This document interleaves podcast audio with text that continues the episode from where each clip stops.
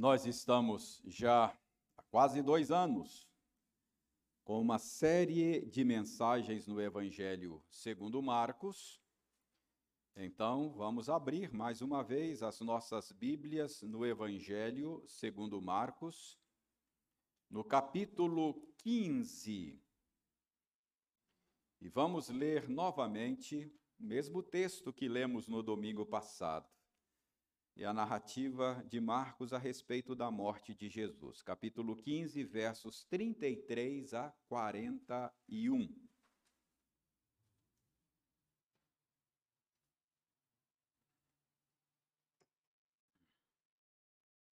Marcos 15, 33 a 41. Eu lerei e os irmãos acompanharão silenciosamente a leitura que farei. Acompanhe com interesse, com atenção a leitura da palavra de Deus. Chegada a hora sexta, houve trevas sobre toda a terra até a hora nona.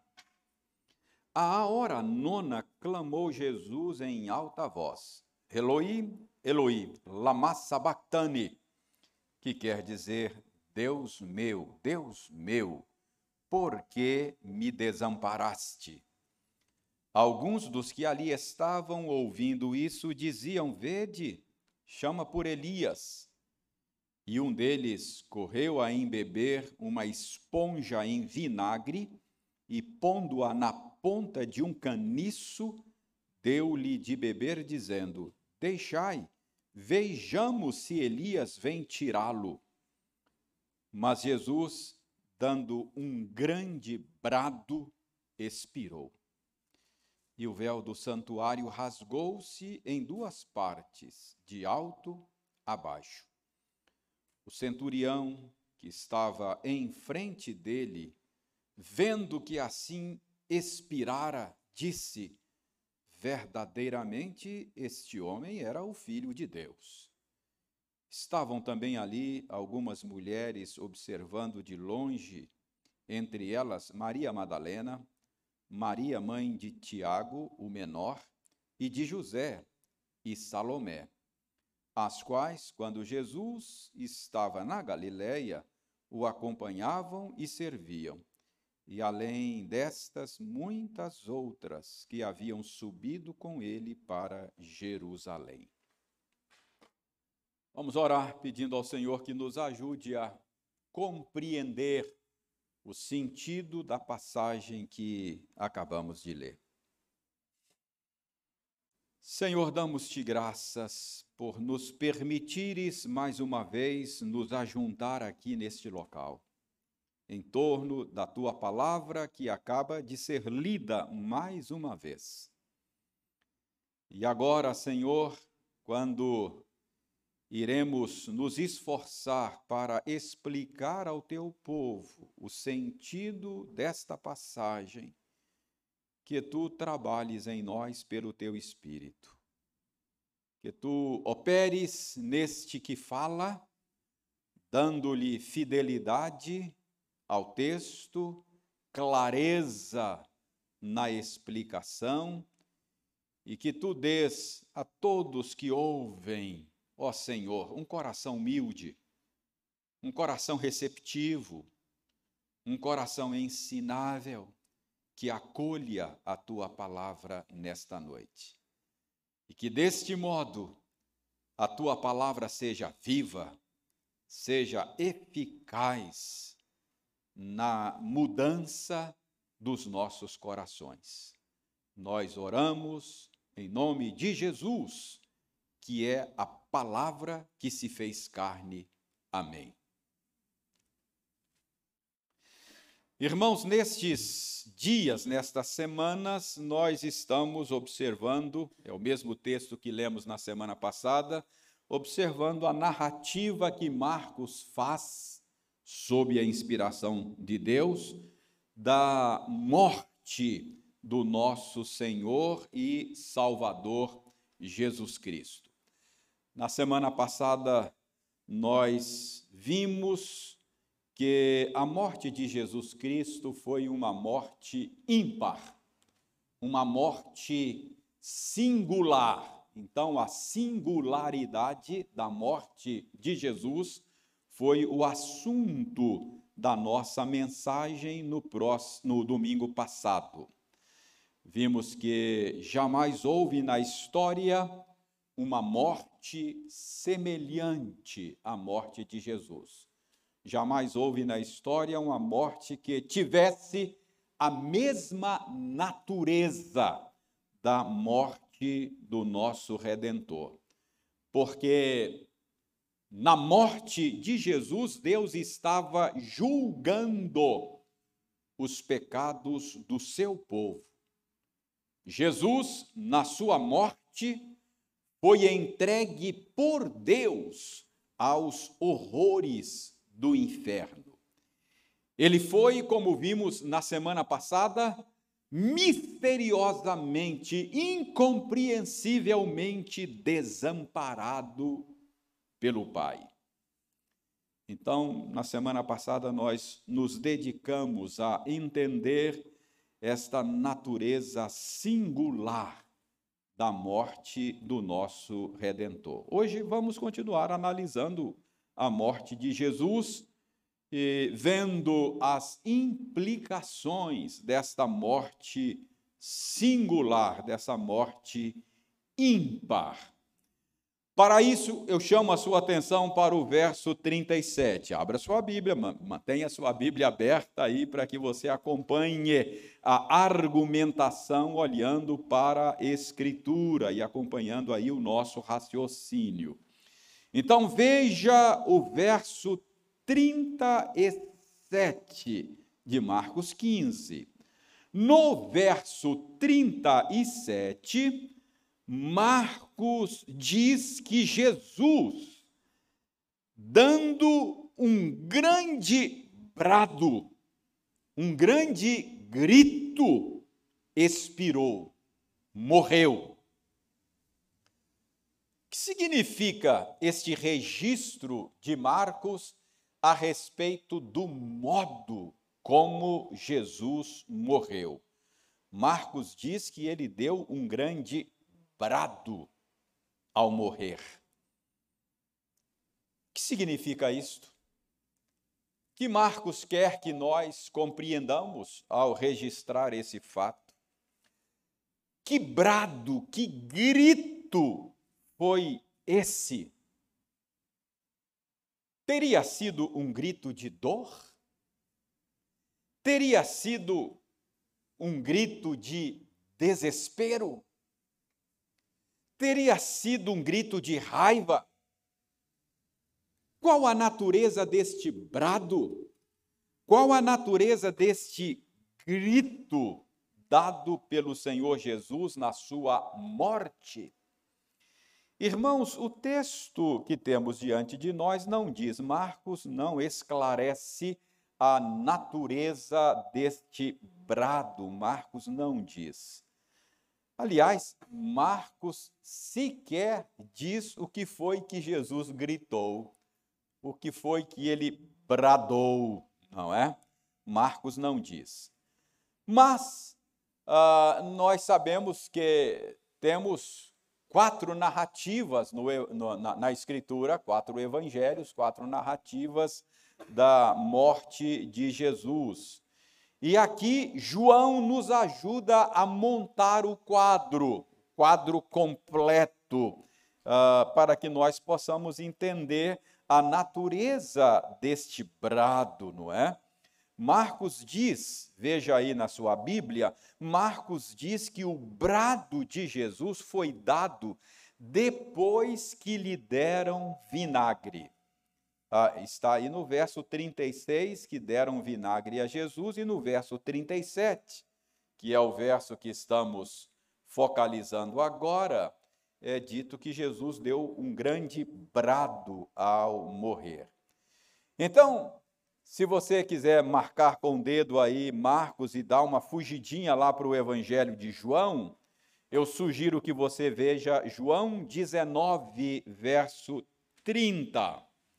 Marcos diz que o brado foi dado depois que lhe deram vinagre. Ato contínuo, ele bradou e expirou. É, João 19, 30. Dê uma olhada aí, João 19, 30 diz o seguinte: Quando, pois, Jesus tomou o vinagre, disse: Está consumado. E inclinando a cabeça, rendeu o espírito. Outro evangelista vai dizer que Jesus, além de dizer está consumado, ele disse: Pai, em tuas mãos entrego o meu espírito. E morreu. Não há nenhuma contradição nestas narrativas, não é? Elas simplesmente se completam. São pessoas narrando com propósitos distintos o mesmo fato. Então você tem aqui o quadro completo. Se nós combinarmos então todas estas passagens, nós podemos dizer que antes de morrer, Jesus bradou. Ele bradou, ele gritou: está consumado. Então, certamente não foi um brado de dor, não foi um brado de desespero, não foi um brado de raiva. O que nós temos aqui é um brado de vitória. Está consumado, está feito, está realizado, está completado, está totalmente pago. Esta é a ideia, este é o sentido do brado dado pelo Senhor Jesus. Então, irmãos queridos, o brado de Jesus indica que tudo o que Jesus tinha que fazer para a salvação do seu povo foi feito. No seu nascimento, Mateus diz que ele se chamaria Jesus porque ele veio para salvar o seu povo dos pecados dele. Então ele veio com uma missão claramente definida. E agora, no final da sua vida, ele diz: está consumado. O que ele está dizendo é que aquilo que ele veio para fazer foi feito com sucesso. A sua obra redentora foi completada. Todas as exigências da reta justiça de Deus foram satisfeitas.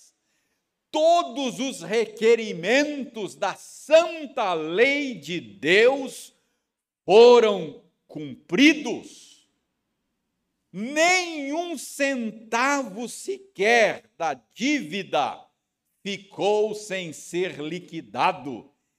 Cada centavo da dívida do povo de Deus foi liquidado. É isso que Jesus está bradando. É um brado de vitória. Está feito, está consumado está perfeitamente realizado. Aquilo que ele veio para fazer está feito. Então, esse é o sentido do brado dado por Jesus na sua morte. E é, exata, é exatamente esse o entendimento é, dos apóstolos que interpretaram para nós o sentido da obra de Jesus. É exatamente isso que dá base ao que Paulo vai dizer mais tarde. Paulo, escrevendo aos Romanos, lá no capítulo ah, 8, ele diz que agora, pois, já nenhuma condenação há para os que estão em Cristo Jesus. Está consumado significa que o que Jesus Cristo fez é plenamente suficiente, é plenamente eficaz para salvar o seu povo. Então, esse é o sentido do brado dado por Jesus na sua morte. E qual a implicação disto? Qual é a implicação prática disto para a sua vida e para a minha vida? Irmãos, a implicação disto é que se você acha que precisa fazer algo para conquistar o favor de Deus, você ainda não compreendeu a natureza da obra de Cristo. Se você acha que precisa fazer alguma coisa a mais para que Deus o perdoe e o aceite, você ainda não compreendeu corretamente o evangelho da graça de Deus. Isso é muito importante frisar, porque a vida religiosa de muitos cristãos hoje consiste num esforço para conquistar o favor de Deus. Muitos crentes fazem da sua vida cristã um esforço para que Deus o aceite. Se a sua vida religiosa, se a sua vida cristã é um esforço para conquistar o favor de Deus, você simplesmente não está tendo uma experiência cristã bíblica. Preste atenção, se você vem à igreja, se você frequenta aos cultos, se, se você entrega os seus dízimos, se você procura ser um bom pai, um bom marido, boa esposa, bom filho, se você procura obedecer a Deus com o propósito de conquistar o favor dele, você não entendeu o Evangelho. Você não compreendeu a natureza da morte de Cristo. Você não entendeu o sentido deste brado. Está consumado. Está feito.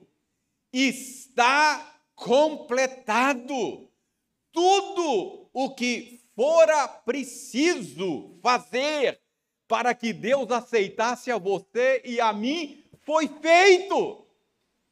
Nada mais é necessário ser feito. Esse é o sentido, este é o significado do brado que Jesus deu na sua morte. Se você faz da sua vida cristã é, um esforço para conquistar o favor de Deus, você está contradizendo o brado de Jesus. Jesus bradou: está consumado. E você, se estiver vivendo assim, se esse for o seu entendimento do Evangelho, está dizendo: não, ainda não está consumado, ainda não está completado, ainda é, há mais o que fazer, ainda preciso dar os meus pulos. Então, irmãos, para muitos cristãos, a morte de Jesus apenas torna possível a salvação do povo de Deus. Mas para eles, a morte de Jesus não salva efetivamente. Eles entendem que Jesus morreu para tornar possível, mas agora nós precisamos fazer a nossa parte. Isso é um engano. Isso é uma má compreensão do Evangelho. É não entender o Evangelho da graça.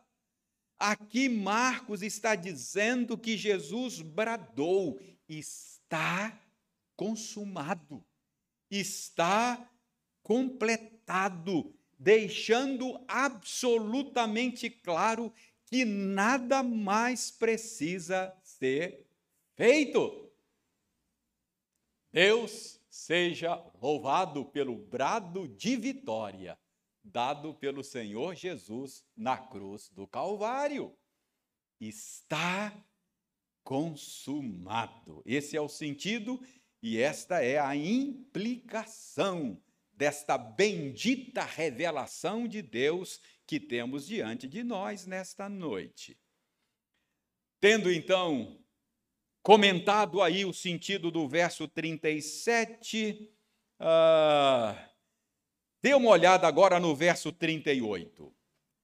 No verso 38, Marcos continua narrando a morte de Jesus e ele diz aí no verso 38: E o véu do santuário rasgou-se em duas partes, de alto a baixo. Irmãos, Marcos diz que naquele dia, ah, quando Jesus expirou, quando Jesus morreu, algo extraordinário aconteceu. Algo extraordinário. Diz aí que o véu do santuário rasgou-se em duas partes, do alto a baixo. Que véu é esse?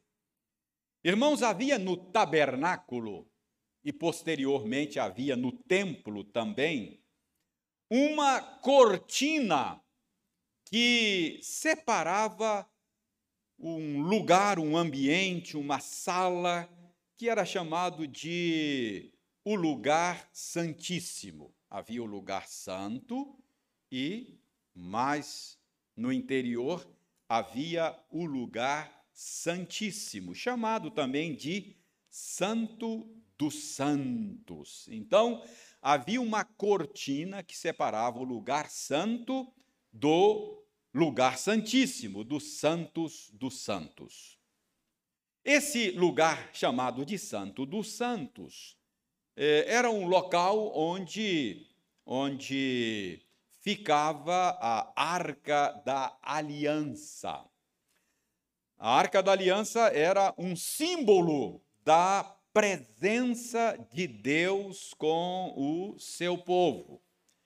Portanto, entrar naquele ambiente, entrar no lugar santíssimo, entrar no Santo dos Santos, significava entrar na presença de Deus.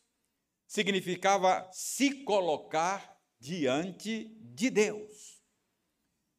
E naqueles dias Deus proibiu que qualquer pessoa entrasse lá. Ninguém, ninguém podia entrar no Santo dos Santos. Só o sumo sacerdote. Sumo sacerdote era o único que podia entrar no Santo dos Santos e assim mesmo uma vez por ano uma vez por ano no dia da expiação.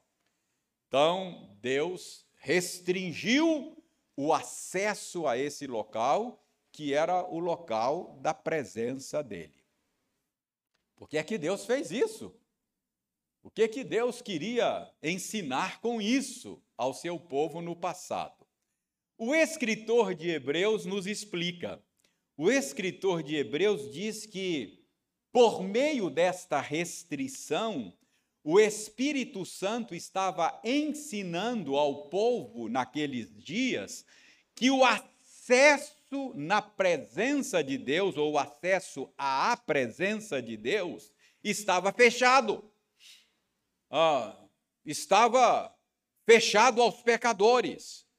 A ideia é: Deus é santo, ele é separado, ele é santo.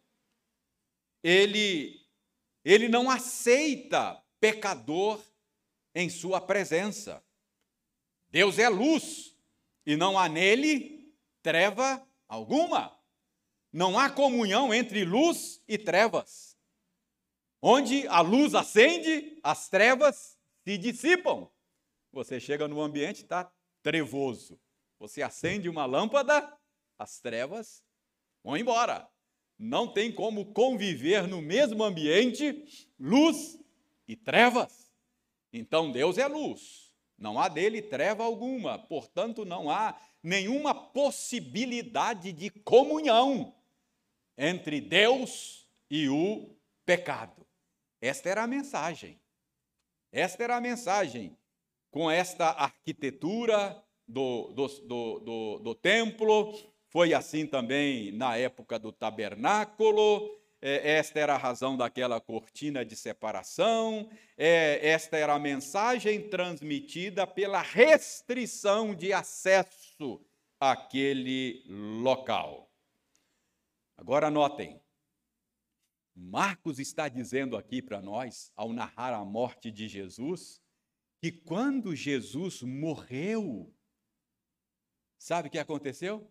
Aquela cortina que fechava o acesso à presença de Deus, ela rompeu-se, ela rasgou-se.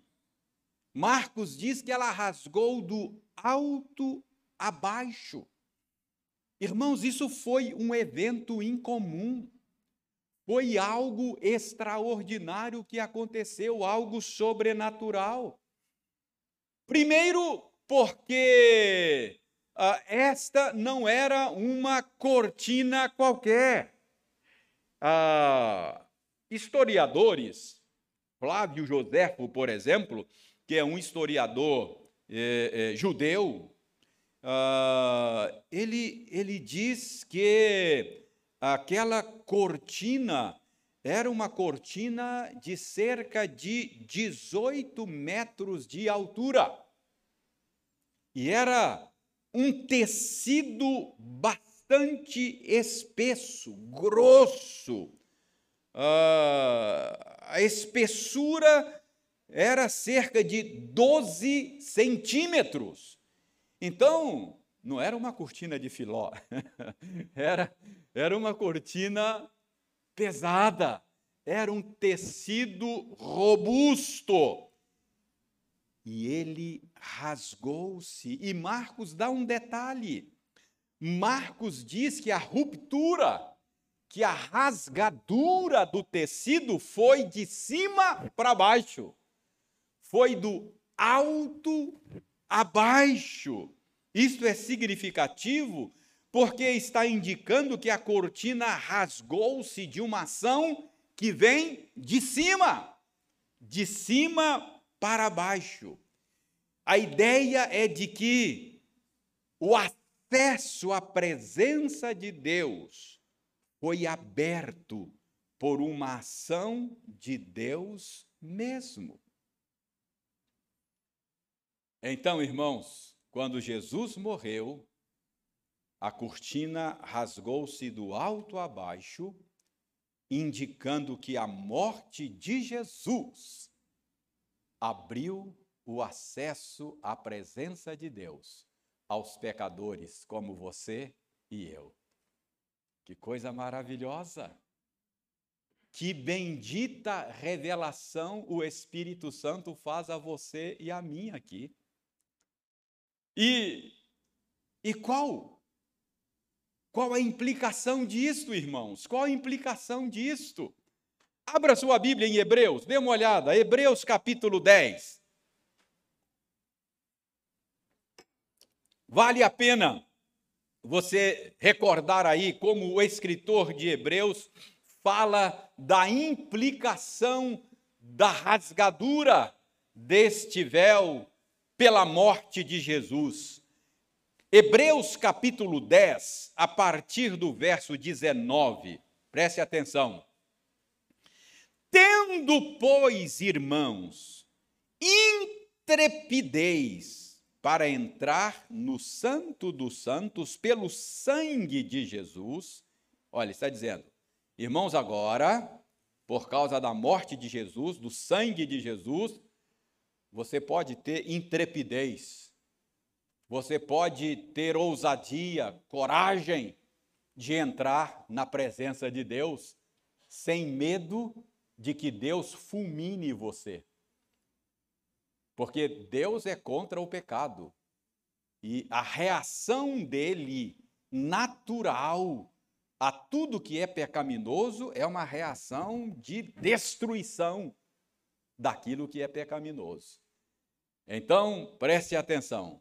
O escritor de Hebreus está dizendo: agora você pode ter intrepidez por causa do sangue de Jesus e entrar na presença de Deus. Como? Verso 20.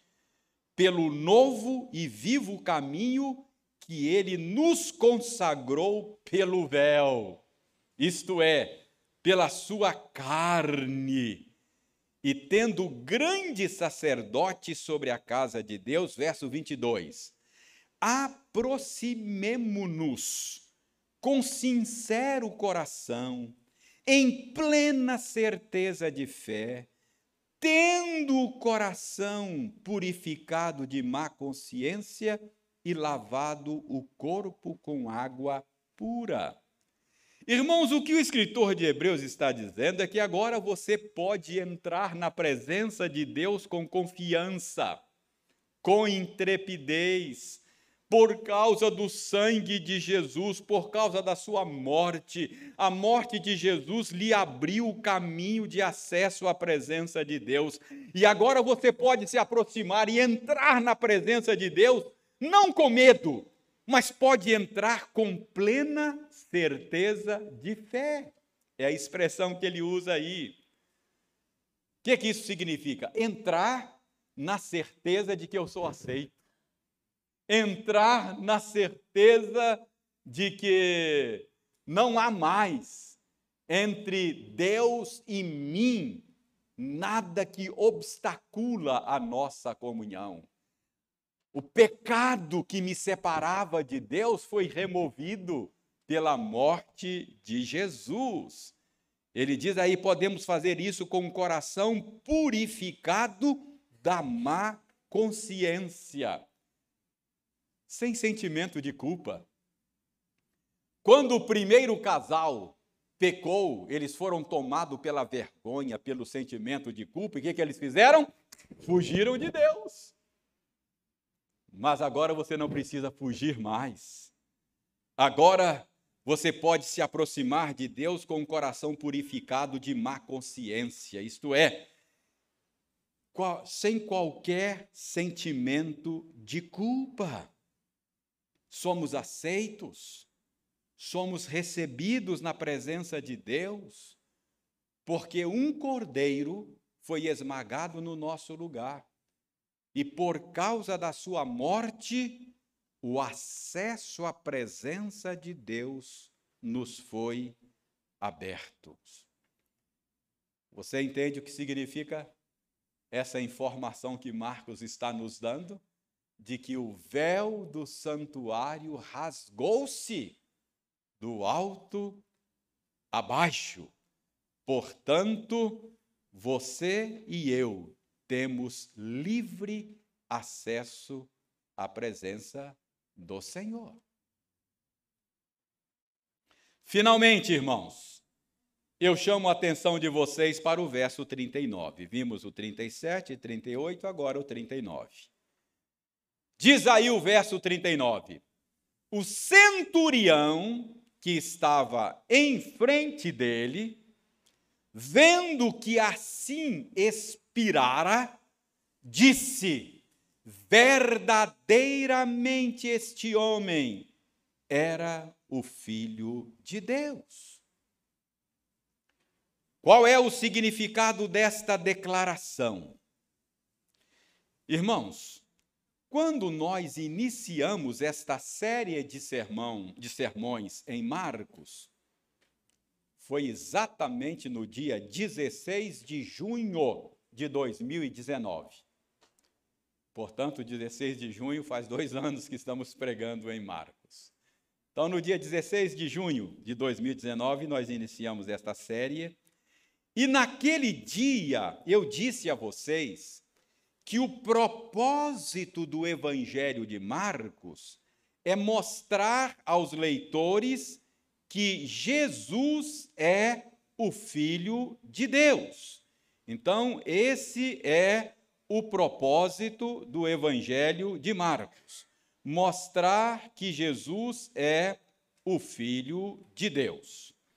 Uh, eu mostrei isso a vocês.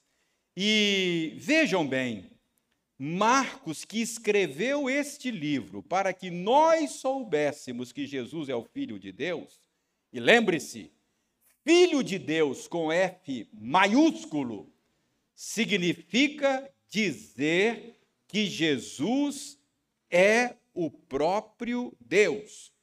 Porque filho de Deus é uma maneira hebraica de dizer que Jesus é Deus, de identificar Jesus com o próprio Deus.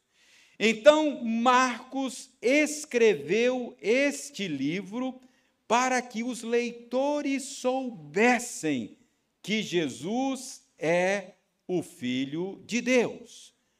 Agora, chega no final quase do livro, Marcos nos conta esse detalhe. Ele diz que o centurião, vendo que assim Jesus expirara, morrera, o centurião disse: verdadeiramente este homem é o Filho de Deus.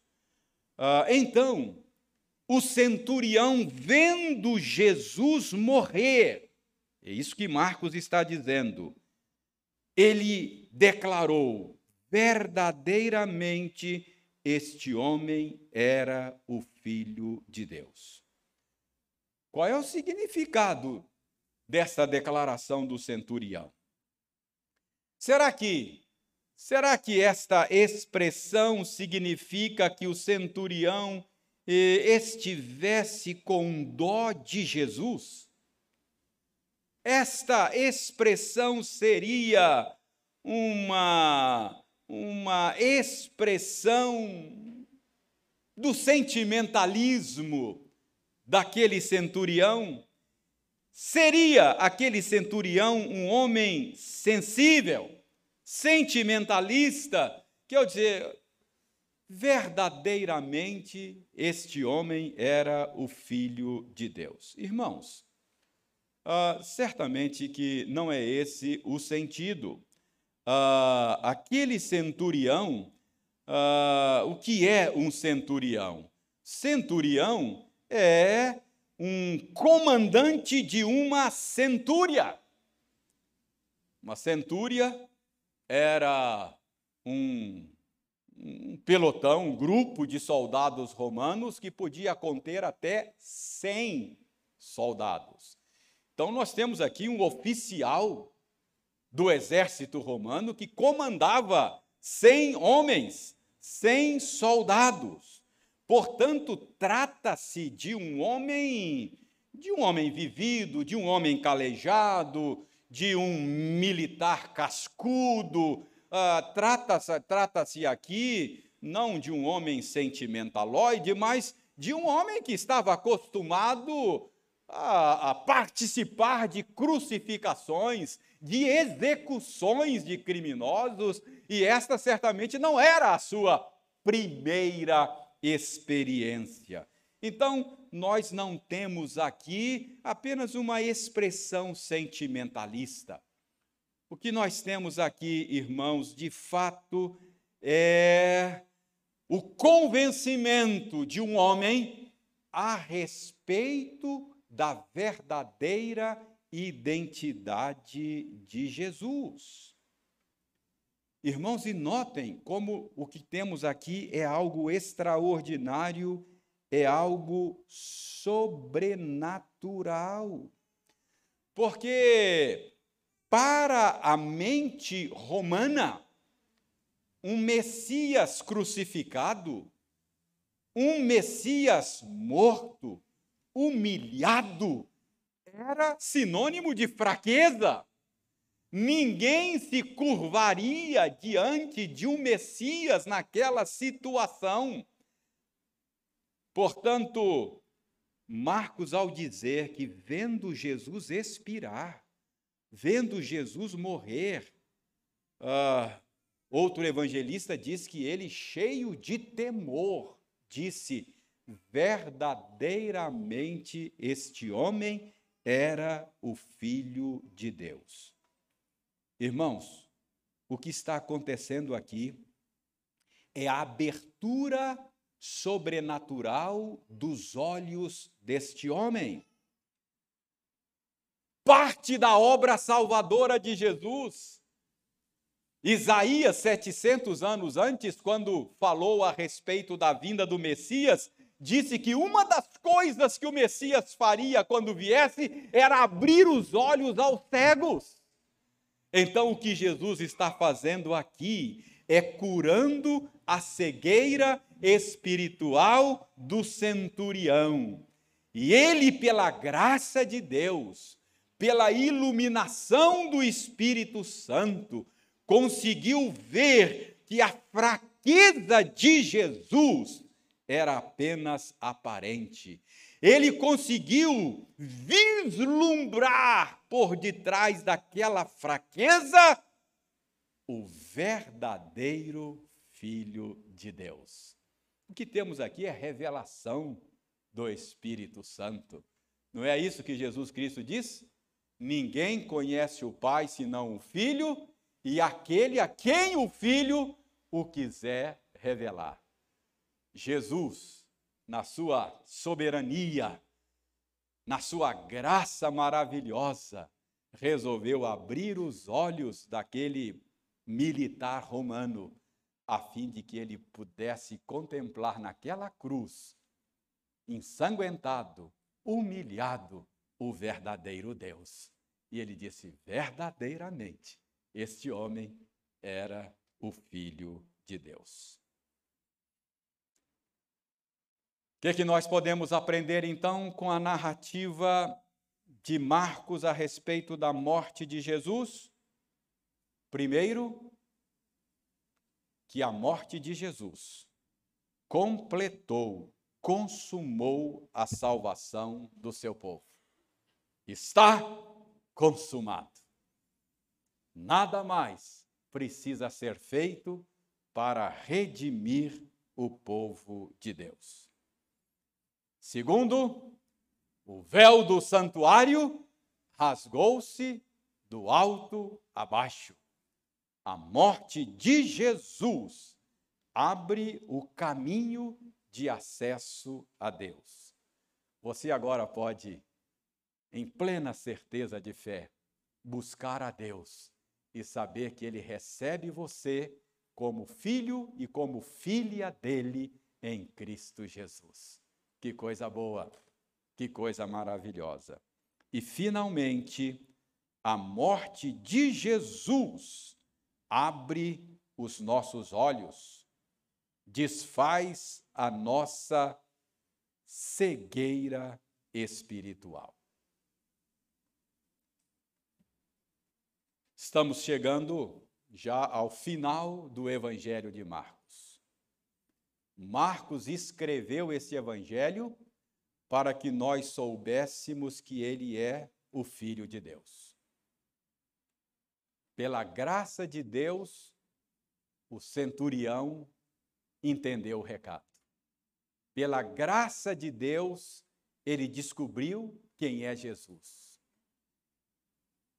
Estamos chegando ao final do Evangelho de Marcos. Eu não sei quantos sermões você ouviu desta série, mas certamente você viu várias vezes Jesus operando sinais, maravilhas, acalmando o mar, curando enfermos, ressuscitando mortos, expulsando demônios.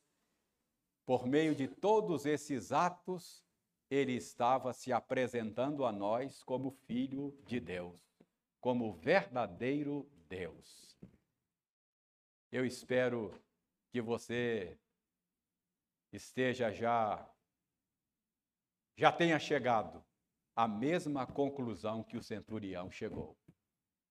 Que por meio desta série de mensagens você possa dizer como o centurião, verdadeiramente este homem é o filho de Deus. Que Deus nos abençoe e que Ele nos convença todos os dias que Jesus é o seu Filho amado, em quem Ele tem prazer. E que isso nos impulsione, nos leve a Cristo todos os dias das nossas vidas, para encontrar nele tudo o de que necessitamos para viver uma vida significativa no tempo e na eternidade. Que Deus nos abençoe. Amém.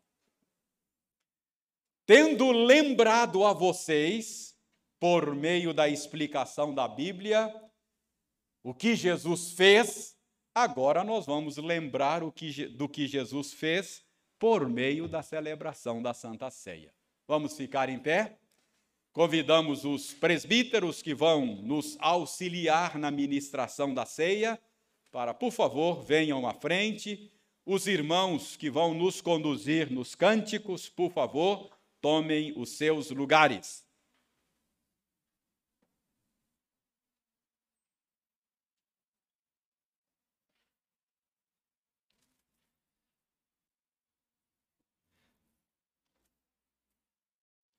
Nós vamos curvar as nossas frontes, vamos orar a Deus, nos preparando para tomar os elementos conforme Jesus nos ordenou, lembrando assim, mais uma vez, da sua morte, do seu sacrifício em nosso lugar. Então, curve a sua fronte e vamos falar com Deus em oração. Senhor, nós damos-te graças por poder nos lembrar, por meio da narrativa do evangelista Marcos, aquilo que tu fizeste por nós lá no Calvário, por meio do nosso Redentor, o teu Filho Jesus Cristo. Obrigado, porque Jesus Cristo veio a este mundo enviado por ti e cumpriu todos os requerimentos da tua santa lei e consumou a obra que o Senhor mesmo confiou a ele para realizar em nosso lugar. Muito obrigado, porque isto significa que tudo o que foi preciso realizar para que pudéssemos ser aceitos por ti, ele realizou. Muito obrigado, porque aprendemos hoje que temos livre acesso à tua presença. Muito obrigado, porque fomos lembrados hoje também que Jesus abre os olhos aos cegos. Ó oh, Senhor, se houver alguém que nos ouve e que ainda não teve a percepção de que Jesus é o teu filho, que o Senhor queira nesta noite abrir-lhes os olhos, a fim de que compreendam que Jesus é o teu filho amado. Jesus é o caminho, Jesus é a verdade e Jesus é a vida. E que assim possam se render a Ele e receber dele a vida eterna. Obrigado, porque agora vamos tomar esses elementos, cujo propósito é nos trazer à memória, por meio destes símbolos, a obra que Jesus realizou em nosso lugar. Nós pedimos-te que, ao tomarmos estes elementos, o Senhor nos alimente com Jesus Cristo que está presente espiritualmente entre nós. Nós oramos agradecidos em nome dele. Amém.